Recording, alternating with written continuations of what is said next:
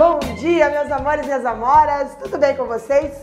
Vocês já ouviram falar em Iêmen? Pois é, este é um país que tem sido abordado constantemente nos jornais e por esse motivo você precisa saber mais sobre isso.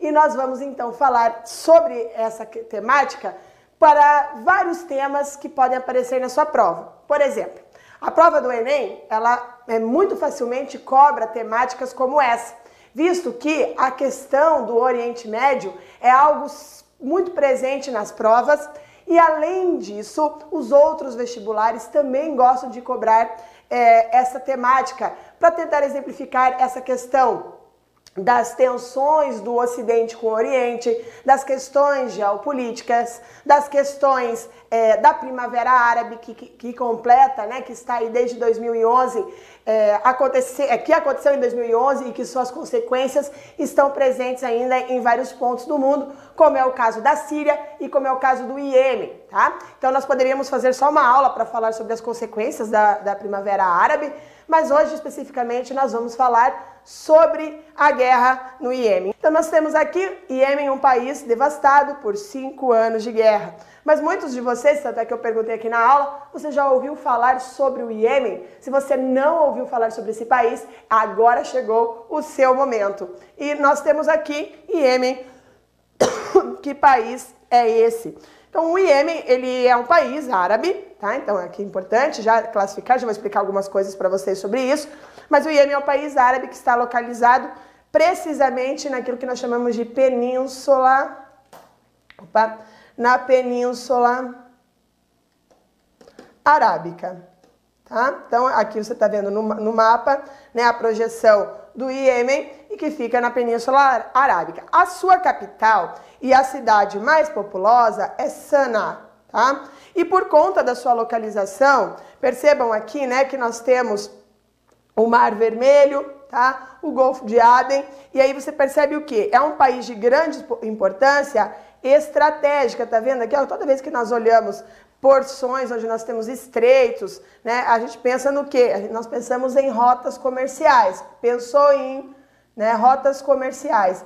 E quando eu falo em Península Arábica, Oriente Médio, essas rotas comerciais, elas nos ligam diretamente a um petró ao petróleo, né, o combustível fóssil, né, que é o mais utilizado na atualidade. Ele não serve somente como combustível, mas ele também serve como matéria-prima para uma infinidade de produtos. E por isso, ter o controle sobre as rotas comerciais por onde passa o petróleo é de fundamental importância para os países que são, estão interessados nesse recurso tão importante. E se a gente olhar aqui no mapa, a gente percebe que, além dessa rota comercial, o Iêmen ele é vizinho dos principais produtores de petróleo do Oriente Médio que é o caso da Arábia Saudita, né, de Oman, e do Irã, que fica aqui um pouco mais acima.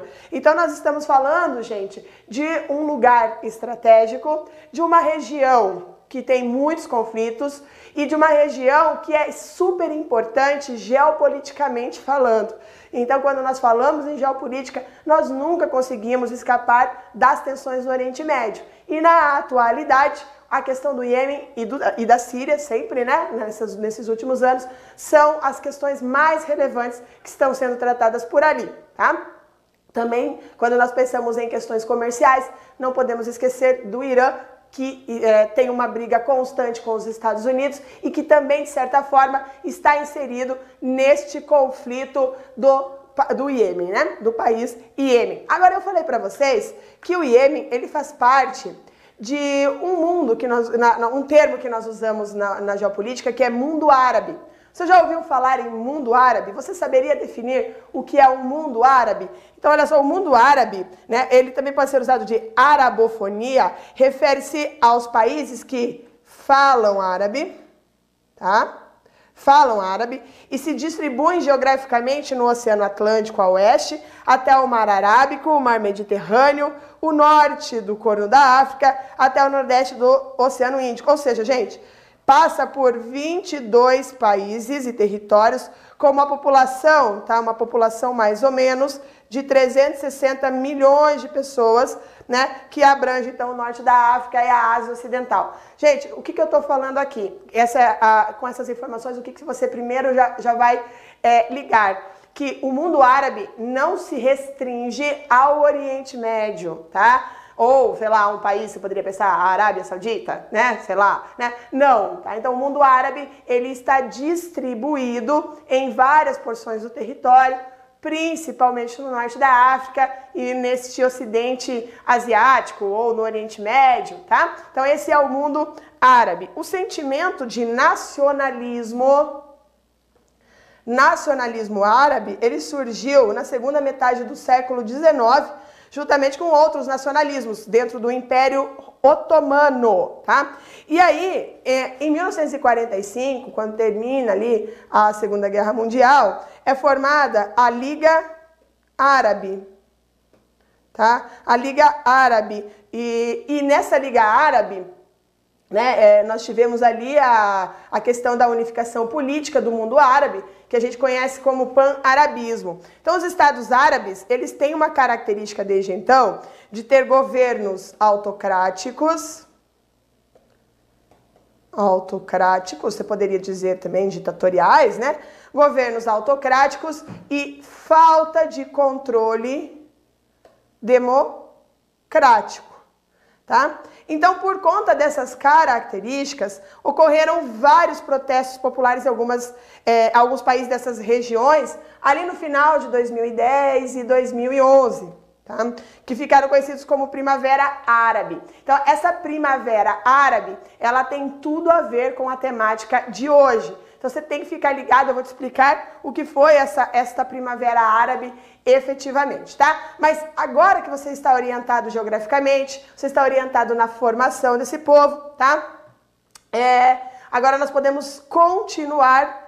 É, é, a gente pode continuar então aqui a nossa aula para agora você já sabe onde está, né? E nós vamos então falar sobre outras questões relacionadas ao IEM. E a primeira questão que eu quero falar com vocês aqui é a questão religiosa, porque a questão religiosa é um ponto fundamental, é um elemento extremamente importante da crise do Iêmen, porque antes da gente entender propriamente dito o conflito político, nós precisamos entender a questão religiosa, uh, afinal, as vertentes religiosas também estão envolvidas nesse conflito. Primeira coisa que você tem que saber é que a grande parte né, da população da região é de etnia, olha lá, etnia árabe. Essa é uma, uma questão importante. E a religião é muçulmana, tá? A religião, ela é muçulmana. Só que dentro da religião muçulmana existem diversas vertentes. Assim como o cristianismo, existem várias vertentes dele, a religião muçulmana também possui várias vertentes. Nós somos mais acostumados a falar de duas vertentes e são essas, exatamente essas duas vertentes que estão no tópico da nossa aula hoje, que é o grupo composto por sunitas e o grupo composto por xiitas. Ficou feio? Xiitas, tá? Pelos xiitas.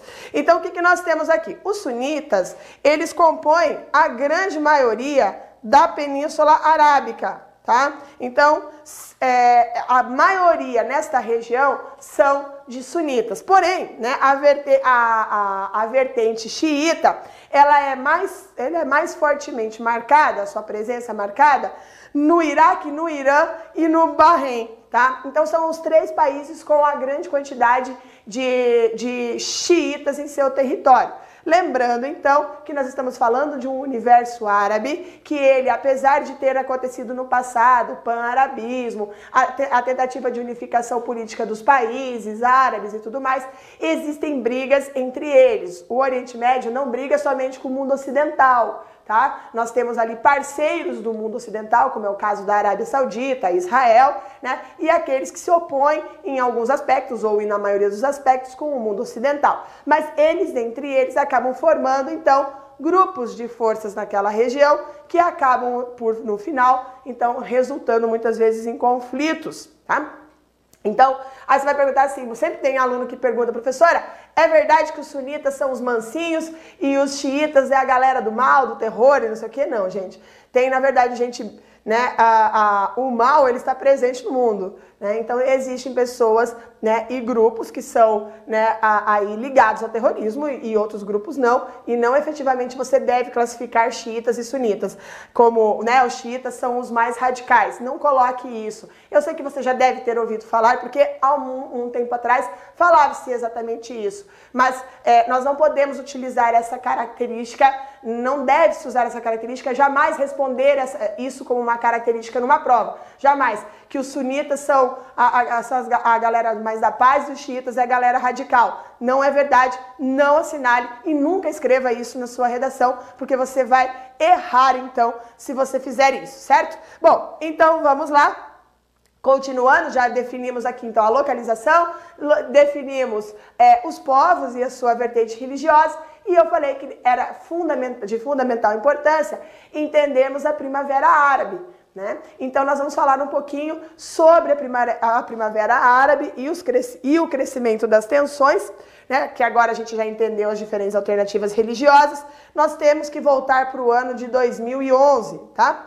Nesse ano, iniciava-se um movimento conhecido como Primavera Árabe, né? que consistiu numa série de protestos que tinha como objetivo exigir melhor qualidade de vida, né? por exemplo né? Para que a população pudesse derrubar os governos ditatoriais que estavam em vigor até esse momento. Lembra lá da formação da Liga Árabe, 1945 e tudo mais. Então ali nós temos a conformação do plano político do, do Oriente Médio, quem seriam os seus chefes, mas nós chegamos em 2011 e a população, então, cada vez mais jovem, tá? Nós tivemos ali uma população, é, um predomínio de população jovem e urbana. Então, a característica normalmente de uma população jovem, urbana e desempregada é, é fazer o quê? Protestos. E esses protestos associados à mídia, por exemplo, que foi a Primavera Árabe, foi o primeiro movimento que se utilizou é, as redes sociais uh, ah, para para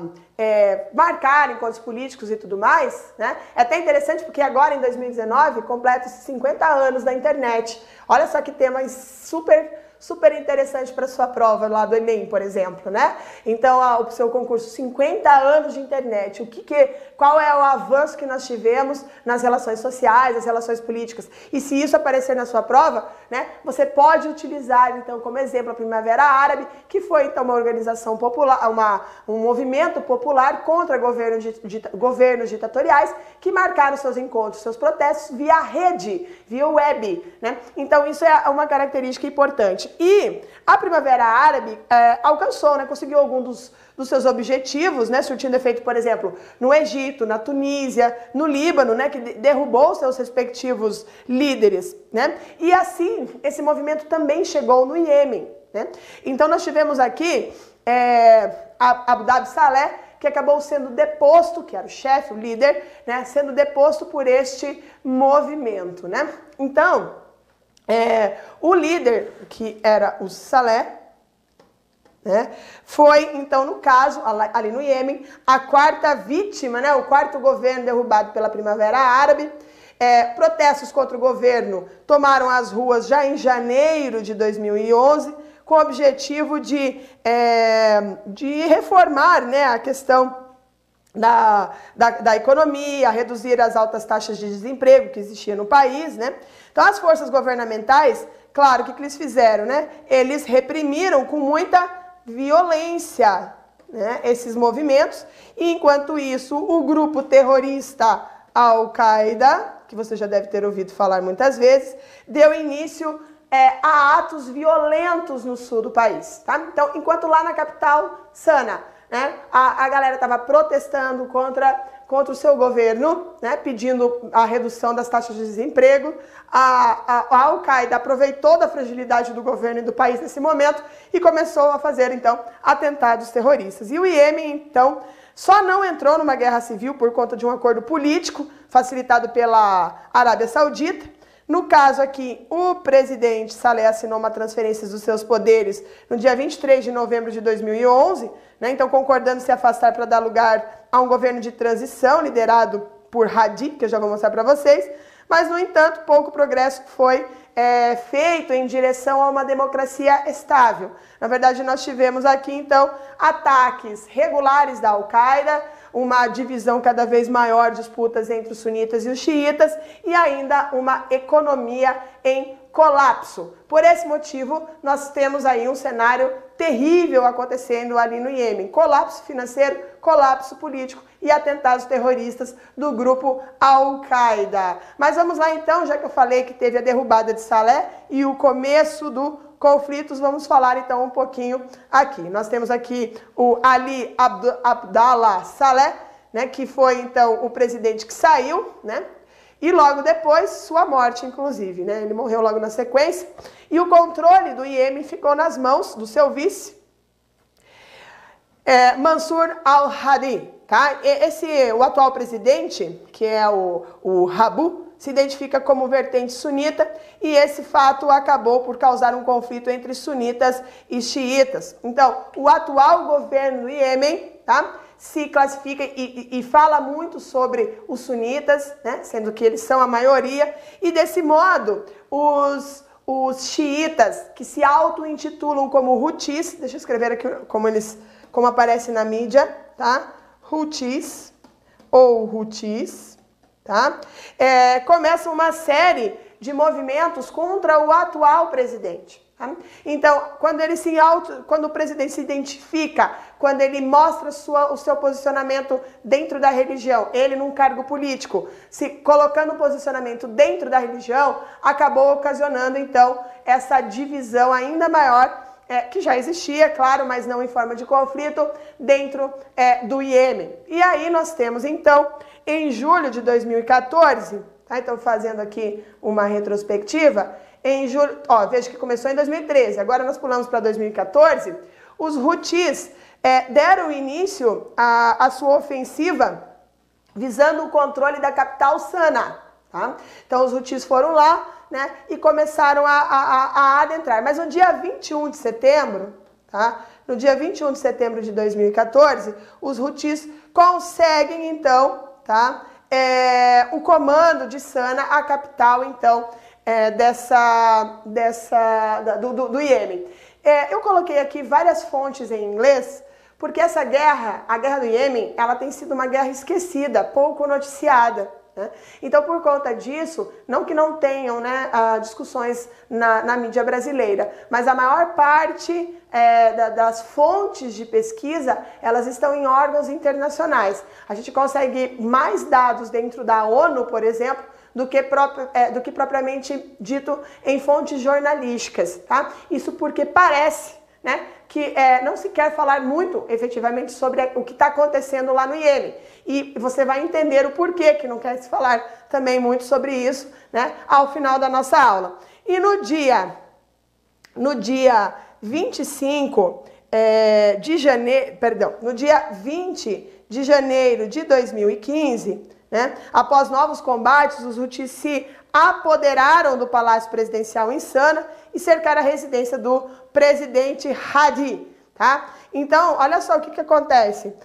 Essa é uma reportagem do Globo, do dia 21 do 13, né? Então, aí, dois meses depois é, de quando foi invadida a residência do presidente, ele coloca ali: presidente do Iêmen pede que milícias xiita abandone a capital. Em primeiro discurso após fuga da prisão domiciliar, Hadi desafia Houthis e nega apoio a separatistas. Então, o que, que eu quero mostrar aqui para vocês? É, aqui tem algumas informações. Então, o que, que os é, Houthis, eles conseguem chegar na capital Sana e uh, o presidente foge para uma cidade chamada Aden, tá? cidade de Aden, que é uma cidade que fica no sul do Iêmen, e consequentemente os Houthis, então, efetivamente conseguem o controle da capital, da sede do governo e da rádio estatal. E vocês sabem que ter controle dos meios de comunicação é um grande ponto, né, um, ponto importante para você é, atingir ainda mais facilmente o poder, tá?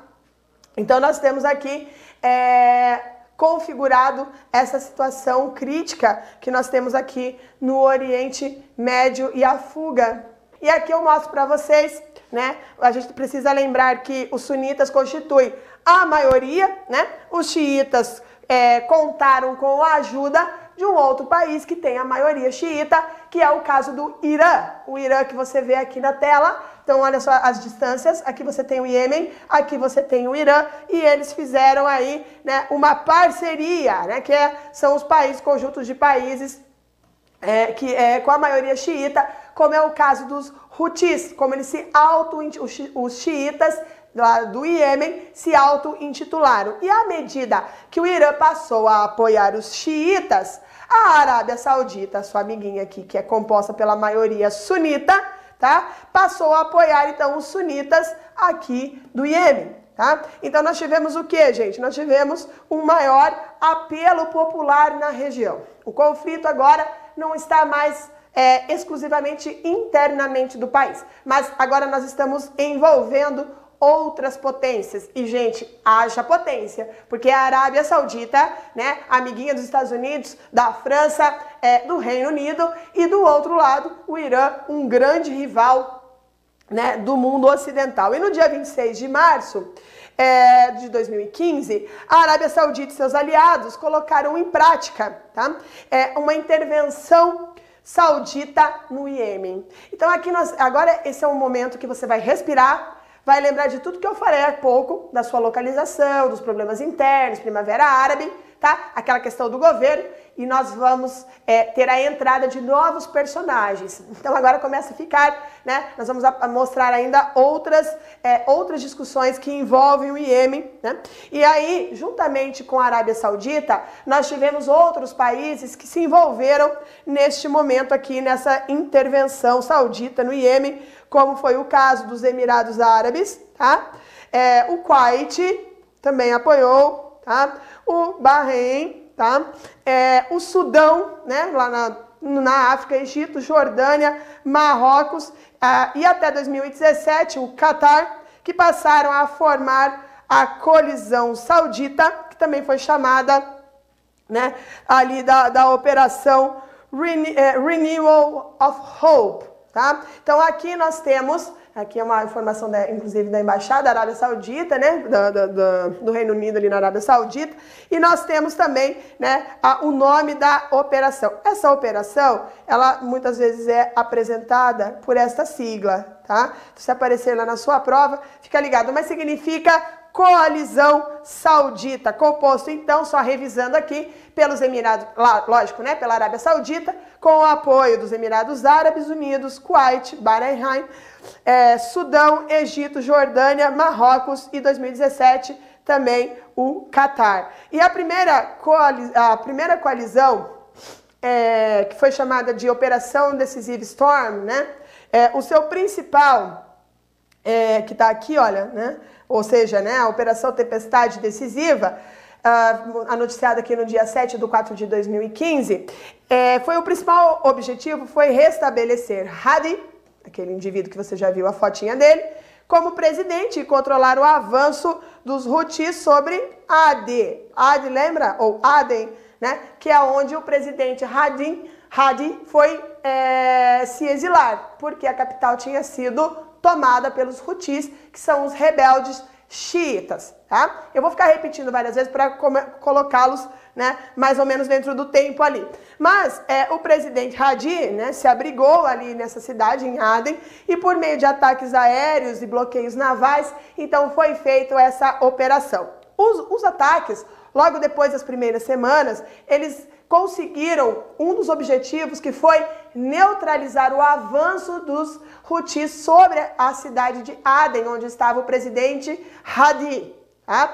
E no dia 21 de abril de 2015, ou seja, 28 é, dias após a operação Decisive Storm, que é essa que você vê aqui na tela marcado, eu trouxe até o aviãozinho aqui para vocês lembrarem que foi é, bombardeios aéreos, a coalizão saudita declarou que devido ao sucesso dos ataques da operação, seria chamada então né, por, por outra é, por outra, um outro nome, né? Então ele até coloca aqui que a Decisive Storm termina e agora começa né, a nova a nova operação. E esses ataques aéreos, eles continuaram como o principal foco de atuação. Então, veja, nós temos o Iêmen sendo atacado né, por esse grupo, por essa junta é, ali liderado pela Arábia Saudita dentro do país Iêmen. Tá? Então, as forças dos Emirados Árabes Unidos, o exército é, do Iêmen, retomou então o controle efetivamente da cidade portuária de Aden, tá? Então, ou Aden também pode ser utilizada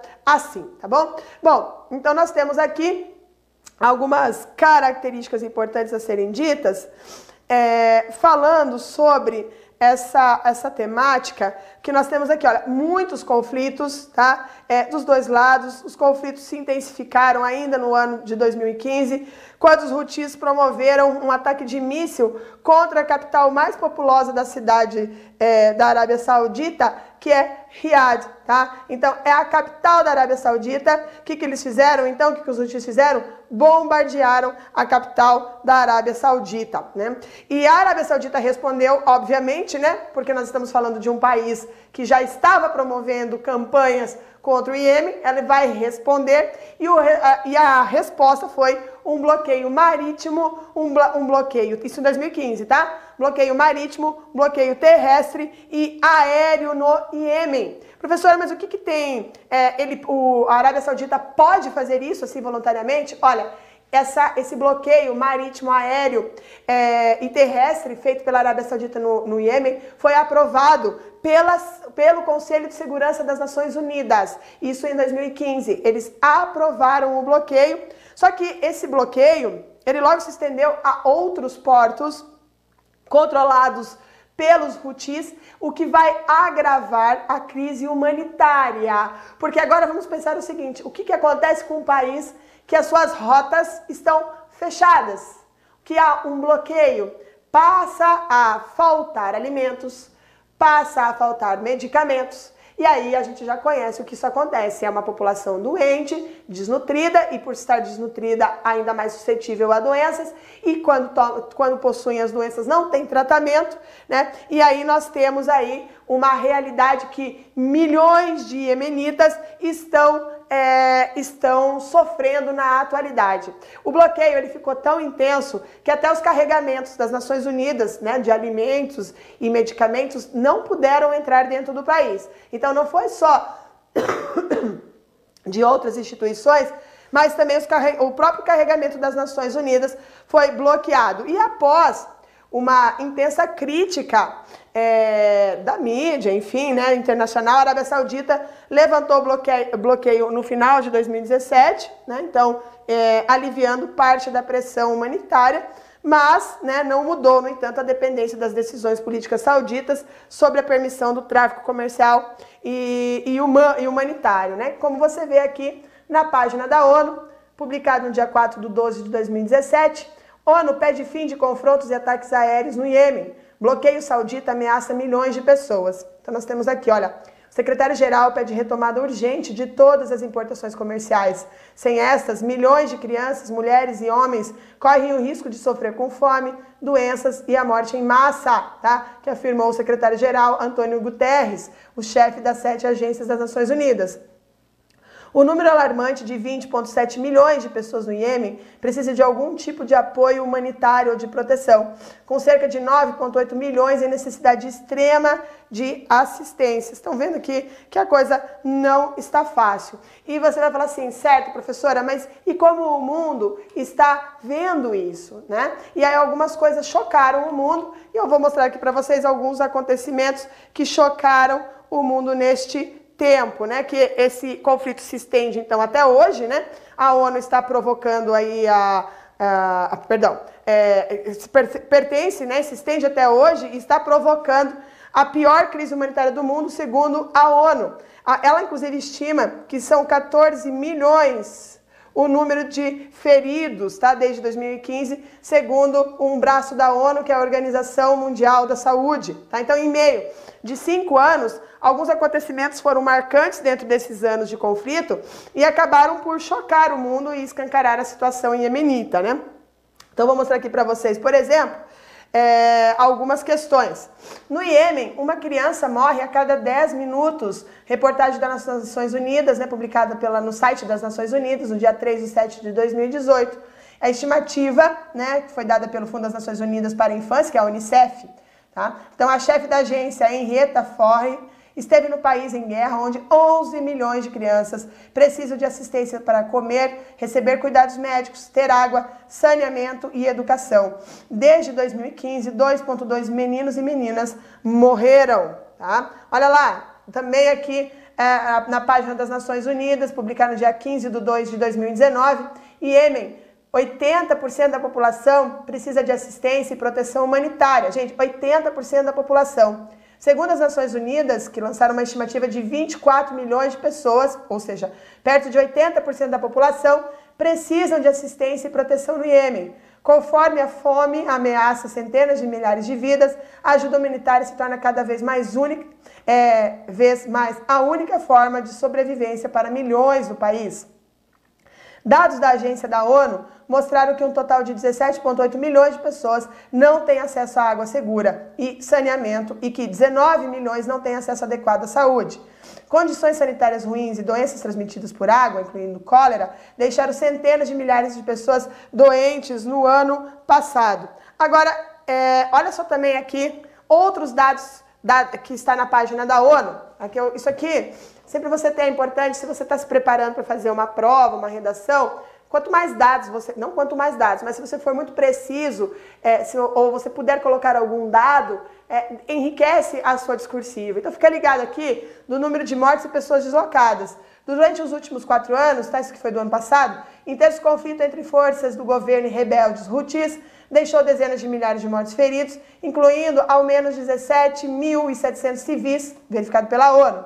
A agência acrescentou a isso uma estimativa de 3,3 milhões de pessoas ainda deslocadas, que é um dos grandes problemas que a ONU tem trabalhado como um dos problemas do século XXI, que é a migração né, a forçada relacionada a que a gente chama de deslocamentos, sai de uma região do país, vai para outra por conta da guerra ou por conta da fome. Né? Então, é, é, esses deslocados dentro do país e também fora dele. Né? É um aumento em relação a 2,2 milhões do ano passado, incluindo 685 mil pessoas que fugiram de confrontos em Rodeida e na costa oeste a partir de junho. Tá? Então nós temos aqui né, uns números importantes. Agora, uma das coisas que aterrorizaram o mundo, né, que deixaram a, a, a, o mundo né, perplexo, foi o que aconteceu no dia 7 de julho de 2015, tá? É quando grupos sunitas, apoiados pela Arábia Saudita, atacaram um mercado na cidade de Hares, tá? na cidade de Hares,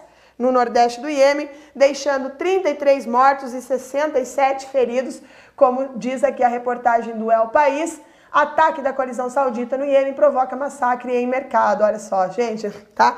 Então isso acabou chocando o mundo ah, diante das ações também feitas pelo grupo da Arábia Saudita, os sunitas. Entenda então por que, que eu falei lá no começo da aula que você não pode utilizar o termo sunita como o pessoal né, da paz e o xiita como o radical, que foi feito nesse mercado, né, enfim, dentro dessa situação, é um dos exemplos disso, tá? Outro episódio marcante nesse conflito aconteceu no dia 11 de agosto de 2018, tá? É, quando a Arábia, 10 de agosto de 2018, quando a Arábia Saudita e seus aliados atacaram um ônibus que levava crianças na cidade de Sana, tá? Então aqui também outra reportagem do El País, do dia 10 de agosto de 2018, Clamor internacional pelo ataque no Iêmen que matou 40 crianças. O Conselho de Segurança da ONU se reúne para, é, em caráter de urgência e a União Europeia cobra solução política no país. Então, essa tragédia ela ganhou tanta proporção que foi noticiada é, aqui pelo jornal é, é o País, né? E por conta disso, é, o Conselho de Segurança falou: olha, a gente precisa se reunir para acabar com essa situação.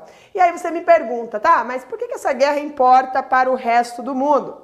Bom, o que acontece no Iêmen pode elevar as tensões já existentes nessa região. Você que acompanha geopolítica, você que acompanha jornais, você sabe que a região do Oriente Médio é uma região tensa, né? E, e nós temos aí é, o Ocidente cada vez mais temeroso né, de ataques vindos do país à medida que ela se torna cada vez mais instável, né? O conflito ali dentro da, da, da, do Iêmen se torna cada vez mais instável. E as agências de inteligência consideram né, o braço da organização extremista Al-Qaeda na Península Arábica um, né, um braço muito perigoso de atentados terroristas, né? Por, especialmente porque a Al-Qaeda ela tem um grande conhecimento de técnicas, conhecimento é, é, de alcance global. Então, se a Al-Qaeda está presente no conflito do Iêmen e, uh, e nós temos aqui toda essa questão de mortes de crianças, de pessoas no supermercado e etc., isso pode elevar ainda mais atenção. Por isso que o mundo inteiro é, acaba se preocupando com a situação do Iêmen. E o surgimento na região é, de novos afiliados ao grupo extremista autodenominado Estado Islâmico também é uma realidade dentro do Iêmen. Então nós temos a Al-Qaeda e nós temos o Estado Islâmico crescendo, grupos que surgem do Estado Islâmico, é, que também é um motivo de preocupação, tá? Então aí é importante. A você fala, então isso é por que, que importa? Importa por conta disso então aqui até manual para entender a Al-Qaeda na Península Arábica. Então se você quiser saber mais sobre isso, você pode ir nessa reportagem lá do Estadão, do dia 14 de janeiro de 2015, que você consegue estudar um pouquinho mais sobre a Al-Qaeda na Península Arábica. Nós não vamos falar sobre isso hoje, porque nós estamos falando especificamente do Iêmen. Podemos tratar sobre isso em algum outro momento, mas se você tem interesse é, de saber mais sobre isso antes de eu trazer isso aqui para aula, tá aí a reportagem do Estadão. Bom, o Iêmen também é estrategicamente importante porque ele está no estreito de Babel Mandeb, tá? Então, Mandeb, melhor, tá? Babel Mandeb, que faz a ligação então com a África tá? Que tá aqui, né? E é a rota de navios petroleiros, como eu falei no começo da aula. Então, além disso, muitas potências, elas lucram indiretamente com a guerra iemenita, né? A colisão saudita que bombardeia né, o Iêmen compra armas é, dos países como Estados Unidos, Reino Unido e França. Aqui, então, só falando sobre o, estreito. E olha só o que, que acontece. Como é, a, Arábia, a Arábia Saudita, por exemplo, uh, ela recebe, né, ela compra armas do Reino Unido, dos Estados Unidos e da França, e, e, a, e a Arábia Saudita que está fazendo né, a, a, principal frente ao Iêmen, né, como, como, um, como um dos países atuantes dentro do, ali da, do Iêmen, o que, que aconteceu agora em junho de 2019, tá? Segundo a reportagem Veja aqui, né? Estados Unidos e Inglaterra suspendem a venda de armas para a Arábia Saudita. Então seria uma forma né, de reduzir as tensões, que os americanos barraram por temer escalada de tensões com o Irã, já os britânicos por que Riad estaria violando o direito internacional é, do Iêmen. Então nós temos aqui né, uma, uma questão né, é, sobre isso, né, sobre quanto é o Ocidente influencia a guerra, as tensões do Oriente Médio, ao vender as armas para os países que estão é, é, na, nesse, nesse conflito. É lógico, né, que são interesses econômicos, não precisa pensar muito longe, não precisa muito longe, devagar, muito filosoficamente, para compreender isso, né? Então, é, só as empresas, só para vocês terem uma ideia, só as empresas britânicas lucraram 6 bilhões de libras esterlinas. Isso significa 27 bilhões de reais aproximadamente, né, com as vendas das armas para a Arábia Saudita desde o início da guerra Tá? Quem passou essa informação foi essa, essa, essa ONG, né, War Child, né, que nós temos ali, que é uma ONG do, do Reino Unido. E aí nós entramos numa crise humanitária, né, que segundo o Escritório das Nações Unidas uh, de Cooperação de Assuntos Humanitários, três quartos da população do país necessita de algum tipo de assistência ou proteção, né? E por isso que a ONU classificou a crise no Iêmen como a pior crise humanitária, né? o maior desastre humanitário da, uma, da atualidade, tá? Então, a, a maior, se isso vir como questão para você, tá? Qual é a maior crise humanitária da atualidade? A maior crise humanitária da atualidade é o que está acontecendo no Iêmen, tá? Desde 2011 até os dias atuais. Bom, então olha só, ONU, fome no Iêmen pode colocar a vida de até 2 milhões de mães em risco. Está publicado ali na, na, na, página das Nações Unidas, no dia 14 de 11 de 2018.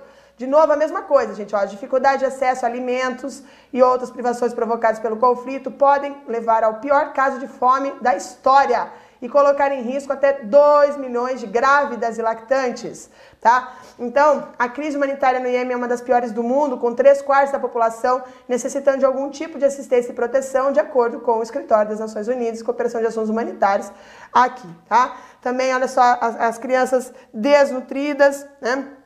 Nós temos aqui, ó, segundo dados agora de 2019, que vieram da Unicef, mostraram que mais de 15 milhões de crianças estão precisando de ajuda humanitária no Iêmen e afirma que, que esses, esses anos de conflito já matou pelo menos 3, é, 7,3 mil crianças, tá? Também afirmo, dá uma olhada nessa criança aqui, né? É, mostram que 360 mil crianças estão em má nutrição aguda severa e metade das crianças do Iêmen com menos de 5 anos estão com crescimento é, atrofiado, que é uma condição irreversível, tá? Crianças com crescimento atrofiado com menos de 5 anos é irreversível e já é uma realidade no Iêmen. Então, por conta disso, acaba criando ainda mais, deixando ainda mais tenso. E ainda, gente, nós temos é, 2 milhões de crianças fora da escola, né? Numa situação como está o país, eles acabam também não indo para a escola, o que é, compromete todo um futuro dessa nação, né?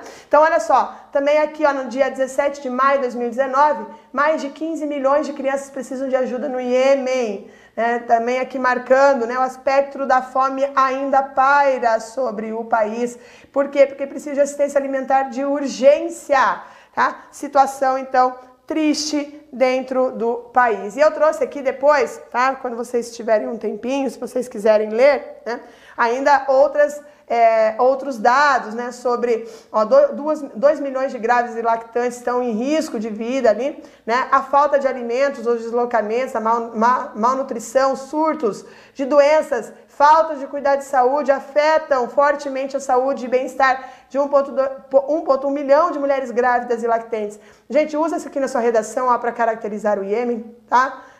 Ó, tá? Coraçãozinho, coraçãozinhos, tá? Usa essa frase aqui para fazer a sua redação que trate sobre o Iêmen. E olha só então, né? As dificuldades de acesso a alimentos no Iêmen e outras privações provocadas pelo conflito podem levar ao pior caso de fome da história e colocar em risco a vida de 2 milhões de grávidas e lactentes. Isso aqui é uma informação, uma frase da Agência de Saúde Sexual e Reprodutiva das Nações Unidas, a UNFPA. Tá? Também aqui nós temos outros dados, não vamos ler todos agora, mas nós temos aqui, olha, 17,8 milhões de pessoas não têm acesso à água segura e saneamento, 19,7 milhões não têm acesso adequado à saúde, tá? 3,2 milhões estão precisando de tratamentos para má nutrição, isso inclui 2 milhões de crianças com menos de 5 anos tá? É 27%, tá? É maior do que em relação ao ano passado, com relação a, ao número de pessoas que precisam de alguma de algo, né? Necessidades graves, tá? Olha também outra informação sobre esse conflito, foi dado lá em 2016, mas permanece ao conflito do Iêmen, já deslocou mais de 3 milhões, né, diz o relatório da ONU. Então, aquela questão né, da, das migrações, dos deslocamentos que eu falei, que é um dos temas que mais são abordados pela ONU nos últimos tempos, tá? Também existe uma questão de desigualdade de gênero no Iêmen, né? Que apesar do conflito no Iêmen se apresentar catastrófico para todos, obviamente, né? Homens e mulheres em geral, o sexo feminino merece um destaque por conta do tratamento dado às mulheres iemenitas antes mesmo do conflito. Foi feito um relatório é, revelado pelo Fórum Econômico Mundial é, em 2013, que é essa página que vocês veem aqui, tá? que mediu a igualdade de gênero em 136 países e chegou à conclusão de que o Iêmen é o pior país no quesito de igualdade. Tá? Então, esse dado foi extraído antes do conflito no país, portanto, podemos imaginar que dessa época em diante as coisas não devem ter melhorado para as mulheres. Estima-se que 24,3 milhões de iemenitas, ou seja, quase, por cento, quase 90% da população, não tem acesso à rede pública de eletricidade, tá? 90% da população não tem acesso à rede pública de eletricidade. 16 milhões de pessoas carecem, então, de acesso à água, né, ou serviços seguros de saneamento. Então, isso acaba gerando péssimas condições sanitárias no país, aliado à falta de recursos médicos, né, que também aí provoca a morte de milhares de pessoas, né? Então, essa é uma parte bastante conflituosa. Segundo esse relatório, 49% das mulheres iemenitas são letradas, né? ou seja, são alfabetizadas, enquanto 82% dos homens são alfabetizados. Então, também uma outra questão importante do Iêmen é que a, não existe representante mulher no parlamento, tá? do, do na administração pública, enfim, que é feita exclusivamente por homens. E para denunciar essa questão no Iêmen, né, é, foi feito é, um, um, livro né, é, em 2012 né, pelo escritor espanhol Pedro Riera, que é autor de uma, história em, de, de uma história em quadrinhos que aborda o assunto das mulheres, da situação das mulheres no Iêmen, chamado El Coche de Instar, né? o carro de Instar, numa tradução livre aqui para vocês. O título faz referência à falta de apoio no país né, para com as mulheres que desejam dirigir né? E aqui eu trouxe para vocês a reportagem do Globo, a aventura de ser mulher no Iêmen. É uma reportagem do dia 24 de 3 de 2012. Em História em Quadrinhos, escritor espanhol relata a segregação de gênero no país árabe. E olha o que, que o Pedro Riera, o autor do livro, diz. No país, mulheres são praticamente proibidas de falar com qualquer homem que não seja de sua família. E, né, o que ele foi é, uma frase que ele afirmou lá no jornal o Globo. Então, além dos relatos sucintos e dados extraídos, é possível perceber que o tratamento desigual para com as mulheres, não só no Iêmen, obviamente, né, como nas regiões próximas a ele, ali no Oriente Médio, onde as mulheres não podem dirigir, como também é o caso da Arábia Saudita, que não podem trabalhar ou estudar, então escancarando essa situação lastimável que as mulheres passam dentro desses países, tá? Bom, e aí nós chegamos a uma outra questão, que é qual o papel dos países e organizações internacionais em meio à situação iemenita. Né? Então nós temos aqui países como a Bolívia, Holanda, Peru, Suécia, Polônia, né, já tentaram acessar ali o Conselho de Segurança da ONU, pedindo então é, o fim da, né, uma mediação para o fim do confronto. Né? Nós temos aí principalmente a ONU sempre intervindo nesse, nessas questões, mas também temos aqui, ah, por exemplo, o Médicos Sem Fronteiras, a, trabalham ali né, no Iêmen, contempla apoio de emergências e suporte de instalações de saúde locais. Né? O Conselho de Segurança cria missão da ONU para monitorar o cessar-fogo no Iêmen. Isso foi em, em janeiro de 2019, também falando sobre a ONU atuando. Também aqui, famílias no Iêmen recebem ajuda humanitária pela primeira vez em seis meses, também em janeiro de 2019, mostrando então é, essa, né, essa ação. É, Nações Unidas denunciam desvio de ajuda humanitária no Iêmen, também no mês de janeiro de 2019. Né? E nós temos então, no mês de fevereiro de 2019, o secretário da ONU, Antônio Guterres, afirmou ter conseguido um valor maior de, né, um, um, um valor de 2,6 bilhões de dólares né, para fornecer ajuda aos milhões de civis iemenitas que enfrentam a esmagadora né, a calamidade humanitária. Né? Então ele falou, nós conseguimos este dinheiro. Né? Também aqui o Correio Brasiliense é, afirmou aqui no dia 3 do 4, o ONU recebe 2 bilhões de dólares em ajuda para o IEM. E aí você a gente chega nesse ponto da aula perguntando, né? Possível ponto final para a guerra do Iêmen? Será que é possível? Bom, no dia 30 de outubro, é, os Estados Unidos, né, um dos aliados da Arábia Saudita, pediram que se ponha um fim na guerra né, uh, pela Arábia Saudita, como noticiou o G1 no dia 30 de 10 de 2018. Estados Unidos pedem fim de hostilidades na guerra do Iêmen.